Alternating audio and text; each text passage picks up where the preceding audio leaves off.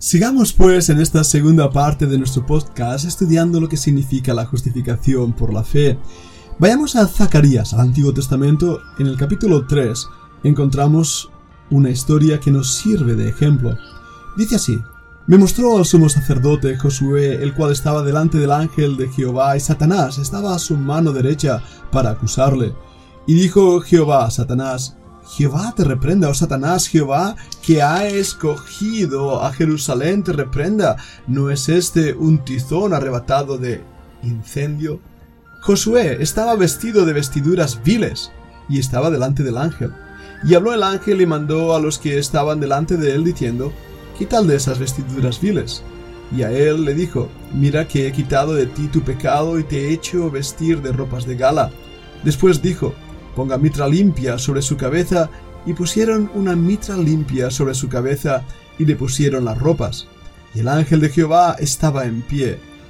Y el ángel de Jehová amonestó a Josué diciendo, Así dice Jehová de los ejércitos, si anduvieres por mis caminos, y si guardares mis ordenanzas, también tú gobernarás mi casa, también guardarás mis atrios, y entre estos que están aquí te daré lugar.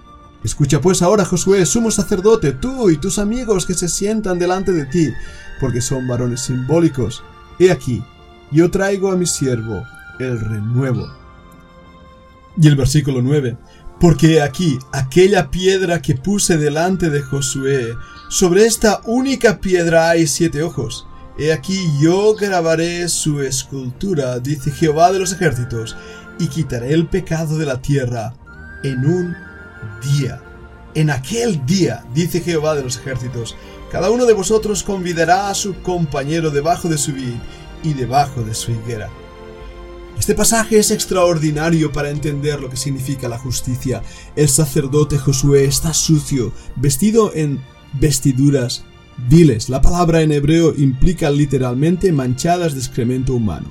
Sucio, harapiento, en pura miseria. Satanás está a su lado para acusarle, pero el ángel le dice sacarle las vestiduras y ponerle vestiduras limpias, nuevas. Bien, la pregunta que debemos formularnos es, ¿de dónde han salido esas vestiduras limpias, nuevas? El mismo pasaje nos revela algo. Nos habla de el renuevo. Esa palabra es también traducida en otros lugares como el brazo de Jehová o lo que es lo mismo el retoño de Jehová o lo que es lo mismo el Hijo de Dios, el Señor Jesucristo, el cual es la roca, como nos dice el versículo 9, y en un solo día, en aquel día donde la cruz fue levantada y Jesucristo fue puesto en esa cruz para justificación de nuestros pecados, el pecado, mi pecado, tu pecado, fue juzgado por el juez justo y castigó a su Hijo, llevando sobre aquel madero lo que nosotros merecíamos. Esa es la justificación y su fruto. Ahora bien, a Josué en este pasaje también se le indica y se le exige que a partir de ese momento viva como es digno de un sacerdote. Viva en concordancia a aquello que ha creído. Así pues, en el Antiguo Testamento, una persona que era declarada justa delante del Señor era una persona que había aceptado por fe al Redentor, al retoño, y que, a su vez, tenía un compromiso fiel y duradero de vivir una vida de rectitud delante de Dios, porque un día estaría delante del juez y tendría que rendir cuenta. Es interesante notar que otro de los lugares donde aparece la palabra justicia, tanto en el arameo como en el hebreo, es cuando se nos habla del rey de Sikhem, el rey de justicia, Melquisedec, el cual es una tipología del Señor Jesucristo. Es en Él que se encuentra nuestra justicia. Esa idea es llevada al Nuevo Testamento con el término dikaios o dikaiosine, rectitud. Es la obra que Dios ha hecho en nuestros corazones para que el juez, Dios mismo, nos declare justos. Ahora bien, amigo mío, tienes que aceptar esto por fe. Y ahí es donde a veces la fe tampoco se entiende. ¿Por qué? Porque... ¡Ay! Parece que tenemos que hacer un esfuerzo muy grande para tener fe. Algunos cristianos parecen gallinas poniendo huevos. ¡Ay! Tengo que tener fe. No. La fe es simplemente confianza en lo que Dios ya ha hecho. No, no requiere de nosotros que Dios obre o, o nuestra falta de fe para que Dios obre. Dios ya ha obrado. La fe quiere decir simplemente confianza. Aceptar lo que Dios ya ha hecho. Extender tus manos vacías y decir, creo, creo. Pero también la fe implica andar en la fe o por fe. Y de esta manera nuestras vidas reflejan aquello que Cristo ha hecho en nosotros. Recuerdo cuando visité el Museo del Holocausto en Jerusalén, hubieron muchas cosas allí que me impresionaron. Pero una de las cosas que me impresionó fue el Jardín de los Justos, así llamado. Es un memorial de aquellas naciones y personas gentiles no judías que ayudaron a los judíos y en su reconocimiento fueron llamados justos.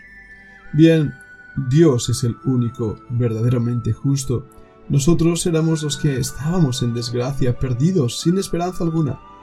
Pero Él vino para darnos vida y vida en abundancia. Si recopilamos el estudio, el bloque de hoy, recordaremos que la palabra que utiliza también Habacuc y Pablo es la misma palabra, zadik, derecho, justo, recto, derecho en el sentido moral y puro, sin duda alguna, solo una persona asida de Cristo puede ser justo. Pero también es cierto que conocemos en el mundo gente recta, buena, pero no en los términos que ya hemos venido estudiando. Solo aquel que no se aparta de Cristo, Él es el único que puede ser declarado justo. De tal manera que cada día su parecido con el Maestro es mayor. Por su fe, la palabra es emuná, es seguridad, firmeza, fiel, fidelidad, honradez, leal, verdad, veraz, confiable, verdadero por su fe, por estas palabras que he definido, vivirá. Y esta palabra es preciosa porque quiere decir avivar, conservar, resucitar, vivir, salvar, reanimar, vivificar, preservar. En otras palabras, nuestra fe nos hace vivir conforme a esa fe, conforme a la justicia de Dios. Veamos otra vez Romanos 1.17. Porque en el Evangelio la justicia de Dios se revela por fe y para fe, como está escrito, más el justo por la fe vivirá. Este es otro pasaje que se usa fuera de su contexto para aplicarlo a cosas completamente terrenas. Cuando Pablo comienza la carta a los romanos, desea ir a verlos, enseñarles tantas cosas del Evangelio, de tal manera que les enseña a depender de Cristo y, de esta manera produzcan fruto. Por lo tanto, aborda diciendo que la justicia de Dios, Dikayozune, la justificación, la justicia divina, la de Dios. ¿Cuál es eso? ¿Qué, justificación es esa? Es la obra de Cristo.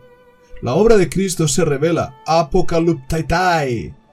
Se está descubriendo, se está mostrando, revelando por fe. ¿A quién y en quién? Se revela a los que creen en quién en Cristo. Y por eso nos lleva a Habacuc capítulo 5, donde dice más el justo, por la fe vivirá. ¿Entendemos esto? No hay una desconexión entre el Nuevo Testamento y el Antiguo Testamento. La justicia delante de Dios solo puede ser aplicada mediante la obra de Jesucristo. Si continuamos viendo el texto de Pablo a los romanos, dice, según como ha sido escrito. ¿A qué escrito? Habacuc, se está refiriendo a Habacuc en el Antiguo Testamento. Recordemos que Pablo era un maestro de la ley, era un rabino, conocía bien el Antiguo Testamento, tenía muy presente el Antiguo Testamento. Y él sabía que el justo, Dicaios, el inocente, el santo. Bueno, si nos quedamos ahí, cualquier laxo diría, pues yo ya tengo a Cristo y soy declarado inocente y ya está, no necesito nada más porque serían obras y las obras ya no valen. ¿De verdad? Los laxos buscan cualquier excusa para vivir de una manera laxa, desordenada. Es verdad, pero Pablo se está refiriendo a lo mismo. Es verdad que hemos sido justificados, es verdad que somos declarados justos, pero recuerda lo que dice Habacuc. Se requiere de qué? Que es la raíz de la palabra dikaios, derecho recto, en forma evidente, es decir, Si estamos apegados a Cristo, a la promesa que Él es el fundamento de nuestra fe, será completamente evidente en toda nuestra manera de ser, de vivir. ¿Por qué? ¿Por qué? Porque Cristo es nuestro fundamento y no podemos vivir en contra de lo que Él mismo enseñó. El que me ama, dijo Él, mi palabra guardará. Nuestra justicia depende del justo, del príncipe de justicia, el príncipe de paz, del Señor Jesucristo. Aferrados a Él, somos justos, pero separados, volvemos a esas vestiduras viles. Quiera el Señor enseñarnos hoy a vivir por fe, acercándonos a Él confiadamente como lo hizo Simeón y oró a Dios, porque solamente podemos entrar a la presencia del Rey y del Juez vestidos de justicia y así tener comunión con Él. Pero esto será el tema para nuestra próxima semana. Estamos orando por vosotros y deseamos que el Señor os bendiga.